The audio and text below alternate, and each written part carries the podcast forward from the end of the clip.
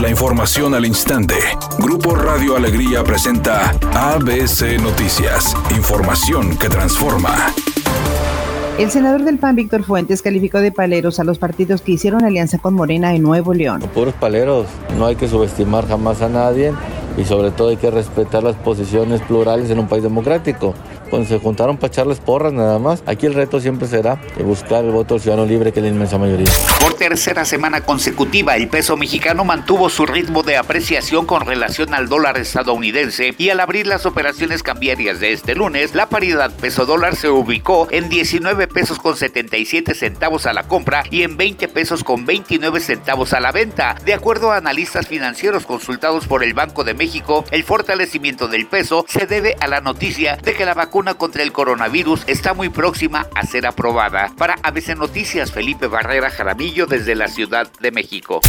El presidente Andrés Manuel López Obrador destacó la estrategia contra el COVID implementada por las autoridades de la Secretaría de Salud, argumentando que se logró aplanar la curva de contagios, agregando que el sistema de salud nacional no fue rebasado, por lo que la prioridad es reducir el número de fallecimientos. Indicó que la ocupación hospitalaria en México ya no es un problema y los médicos tienen mayor experiencia para tratar casos de coronavirus. Finalmente destacó que pese a la pandemia de COVID, la recuperación del sistema de salud de México no se detuvo y adelantó que son 130 los hospitales terminados de los cuales 60 están totalmente equipados y con personal, mientras que los otros 70 están en proceso.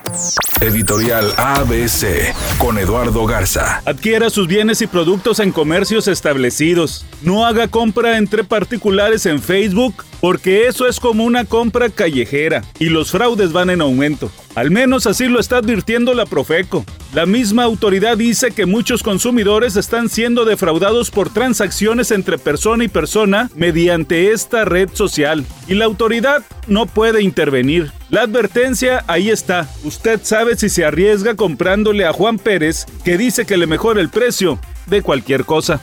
Las fechas y horarios para la liguilla del Guardianes 2020 quedaron definidos. El equipo de Tigres jugará ante Cruz Azul este jueves los cuartos de final de ida a las 19 horas en el Estadio Universitario, mientras que la vuelta se jugará en el Estadio Azteca el próximo domingo 29 de noviembre a las 18.30 horas.